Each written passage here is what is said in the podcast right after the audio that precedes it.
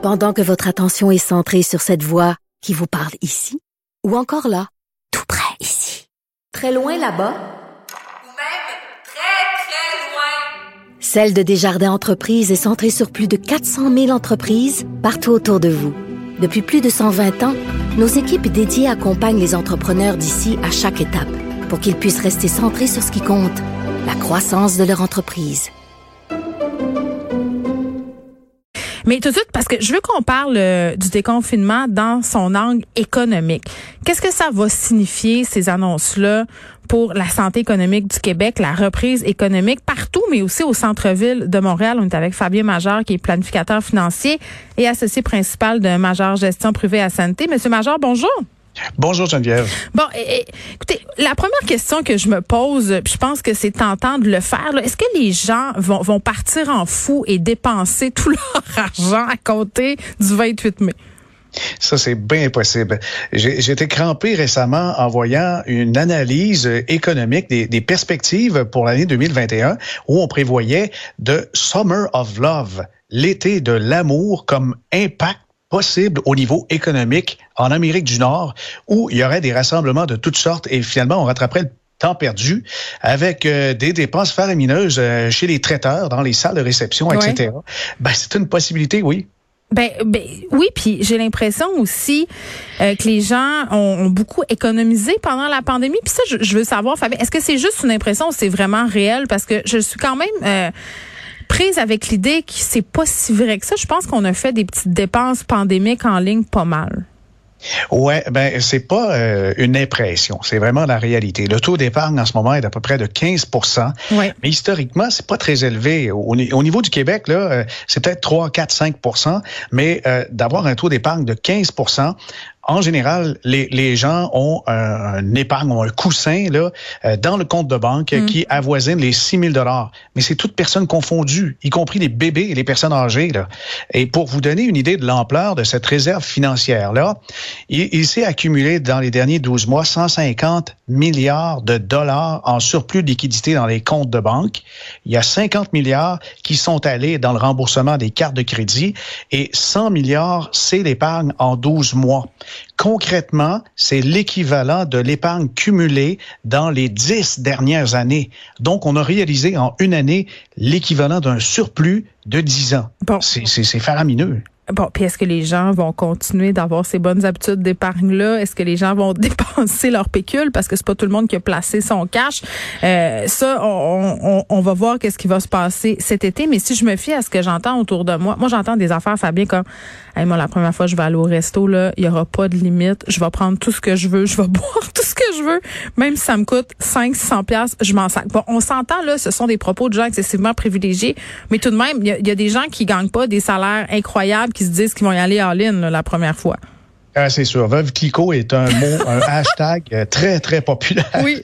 Il y a un chandail aussi, hein, juste du fucking champagne. je pense que, je pense que ça, ça traduit bien l'état d'esprit de certains. Mais bon, parlons des centres-villes. Parce que, on le sait, au centre-ville de Montréal, la situation est très, très difficile en ce moment. Puis je crois que même avant la pandémie, les, les, les, Montréalais et même les gens de banlieue avaient un peu déserté cette destination-là de consommation. Là, euh, ce qu'on voit, c'est que les commerçants des centres-villes, puis du centre-ville de Montréal en particulier, mis sur la fin du télétravail. Mhm. Est-ce qu'ils rêvent en couleur? Non, je pense pas. Euh, mais euh, surtout, c'est étroitement relié, je pense, le regain du centre-ville au euh, départ du, du, tourisme, en fait, au retour des touristes. Parce que si les frontières s'ouvrent, bien sûr, on verra probablement du tourisme américain, du tourisme européen, et puis les gens des régions vont visiter, par exemple, le vieux port. Parce que le vieux port, là, on, on peut distinguer le centre-ville puis le vieux port, parce que le vieux port est nettement un attrait estival incroyable. Il y a de l'animation de toutes sortes mais c'est agréable de se promener euh, dans, dans, le centre-ville, aux abords du Vieux-Port et tout. Mais je pense qu'effectivement, on, on, va sourire davantage et les chiffres peuvent être étonnants.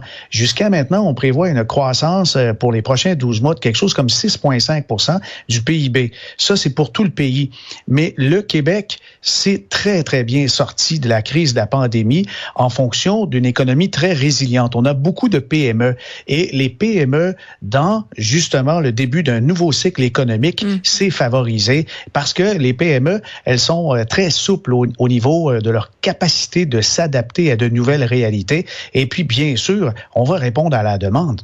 Tu me parles des PME, mais je voyais euh, des propriétaires de grandes chaînes s'exprimer dans différents médias. Là, je pense entre autres euh, euh, à la vie en rose. Pour ces grandes bannières-là, là, c'est excessivement difficile. Moi, je vois mal comment on va ramener les... Parce que oui, il y a le tourisme l'été, puis encore faudrait-il se, se, pencher sur quand est-ce qu'ils vont revenir, les touristes, véritablement. Là, mais les Montréalais, les gens qui habitent en banlieue, ceux qui font vivre le centre-ville au jour le jour, Fabien, là, on a perdu nos habitudes. Puis je, je sais pas, parce que c'est la même affaire à Calgary, à Vancouver, à Toronto une espèce de phénomène du trou de beigne. Là. Les familles s'en vont de Montréal, on le sait.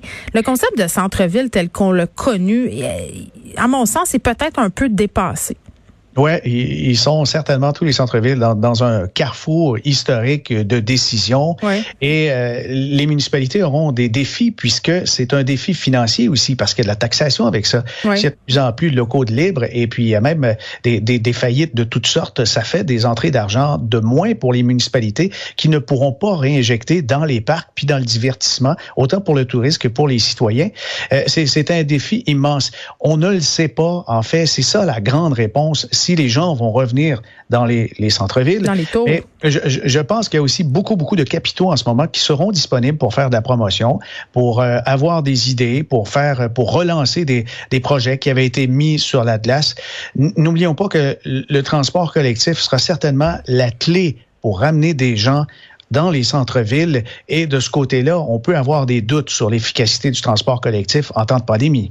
Oui, ben puis on verra aussi euh, jusqu'à quel point les gens vont refaire confiance au transport collectif. C'est vide en ce moment dans les trains de, de banlieue là, ça, ça fait ça fait quand même pitié à voir un peu quand on sait toutes les données publiques qui ont été investies dans ces infrastructures là. On verra là euh, pas beaucoup. Tu sais, si on sonde les travailleurs, Fabien, là, le trois quarts disent ben nous on aimerait ça garder une formule hybride, c'est-à-dire euh, faire trois quatre jours à la maison, venir une journée ou deux au bureau par semaine. Donc tu sais ça quand même va falloir en tenir compte. Là c'est clair, on a besoin d'une reprise économique, puis le Québec est quand même en bonne position, tu viens de l'expliquer. Vraiment. Mais est-ce que ça va être plus difficile pour certains secteurs? on se parlait des grandes chaînes, le commerce au détail qui connaissait déjà son lot de difficultés avant la pandémie, mais mis à part ces secteurs-là, est-ce qu'il y en a qui vont en arracher plus que d'autres? Bien, c'est sûr que tous les biens qu'on peut s'acheter facilement et dont on fait l'expérience avec le commerce en ligne sont affectés puisque euh, c'est prouvé, ça fonctionne bien. Et quand les prix sont compétitifs avec ce qu'on trouve justement sur les étalages, eh ben là, euh, c'est agréable d'essayer, c'est agréable de toucher. C'est les, les cinq sens qui sont privilégiés. Ah ouais? Mais c'est moins agréable les livreurs euh, Amazon. Là. Hier, quand j'étais en Onde, le livreur Amazon me téléphonait environ 25 fois. Je pouvais pas lui répondre. Il me laissait mon colis sur la porte en avant avec le risque de me le faire voler. Il y a quand même des limites au commerce en ligne. Oui, il y a vraiment des limites de ce côté-là. On, va euh, retrouver plaisir de faire du shopping et bien sûr, on va y aller à petite dose. Mais en ce qui concerne les grands espaces de bureau, faut pas oublier que les gens ont, les entreprises ont des baux à long terme et on ne peut pas avoir de formule hybride. On signe à moitié. Non, ils sont obligés de prendre des engagements et je, je crois que des entreprises vont revenir euh, sur la pointe des pieds au centre-ville en essayant de faire, par exemple, du coworking. Ça, on va voir euh, justement des, des associations se faire entre entreprises complémentaires. Oui, parce que je pense a plusieurs entreprises qui ont réalisé que leurs beaux commerciaux, là, euh, pouvaient, hein, pouvaient s'en passer et vraiment baisser leur coût d'opération. Ça, ça, je pense qu'il n'y a pas de retour en arrière possible. Il y a une prise de conscience à ce niveau-là. Euh, Là, puisque j'étais avec toi, Fabien, la dernière fois, on s'était parlé de crypto-monnaie. Ouais. Euh, aujourd'hui, ben, en fait, depuis quelques jours, rien ne va plus là, pour le Bitcoin. Aujourd'hui, on est euh, la chute s'accélère pour dépasser 20% On a la Chine qui a durci sa réglementation aussi, là, euh, interdit mardi aux institutions financières, euh, banques, entreprises de paiement de proposer à leurs clients des services liés aux crypto-monnaies. Qu'est-ce qui va se passer? Ben, il peut se passer bien des choses, mais c'est clair que lorsqu'on a un actif dont la valeur réelle est extrêmement difficile à évaluer, et dans ce cas-ci, certains n'hésitent pas de dire que la valeur intrinsèque d'une monnaie virtuelle, c'est pratiquement zéro, puisque euh, il n'y a, a, pas de valeur qui est à côté à ça. On va dire, c'est la même chose avec le dollar canadien ou le dollar américain, c'est faux, parce que la valeur d'une devise réelle, comme le dollar canadien, américain ou l'euro-dollar ou encore le, le, yen japonais, c'est basé sur la, la confiance, mais aussi sur tout les actifs d'un pays et sa capacité à honorer ses engagements. Il n'y a rien de ça avec une monnaie dématérialisée et décentralisée comme le Bitcoin ou l'Ethereum. Et euh, ce qui euh, n'augure rien de bon, c'est que de plus en plus les gouvernements, surtout les agences du revenu, ont, ont flairé que de nombreux détenteurs de ces monnaies-là ne déclarent pas leurs gains en capitaux. Et maintenant, on a des lignes dans les rapports d'impôts. On demande carrément, avez-vous possédé des crypto-monnaies, ben par exemple, de 2016 à aujourd'hui? Et si oui, combien? On doit le déclarer obligatoirement, sinon il y a des recours. Et à partir du moment où on va aussi exiger des plateformes de négociation qui tiennent des portefeuilles virtuels, donc que ça détient des crypto-monnaies à la place des clients au lieu de l'avoir dans son téléphone et de, de, craindre de se le faire voler, ben ces plateformes-là devront montrer patte blanche aux autorités euh, qui réglementent les valeurs mobilières. Et, puis là, il y a, plus d'anonymat, il y a euh, totale transparence, qu'on n'importe quel bien, et bien sûr, il y a l'impôt qui se met de la partie. C'est ça l'avenir qui guette les détenteurs des crypto-monnaies. Oui, ben c'est ça. Puis on dirait que moi, je suis pas encore euh, game de d'investir là-dedans. Je trouve pas ça assez ça. Il y a un petit côté, euh, il y a un petit côté euh, encore dark web. Là, ça a l'air super cliché à dire qui est associé à tout ça. puis je comprends que c'est en train de se démocratiser, puis qu'il y a des firmes de placement qui offrent des portefeuilles qui contiennent des crypto-monnaies. Mais en tout cas, je pense qu'on est dans un, une, ère, une ère de transition. Peux-tu dire ça? C'est sûr, c'est une ère de transition, mais le grand défi aussi pour les gouvernements et les grandes institutions de toutes sortes et, et, et toutes les industries, c'est la menace aussi euh, de, de, piratage et même de, de confisquer l'utilisation de, de, grands serveurs qui, par exemple, peuvent faire fonctionner un, un, un pipeline et puis ici, euh, il n'y a plus de transport gazier ou pétrolier ou euh, carrément on coupe l'électricité dans un État, on demande une rançon en Bitcoin.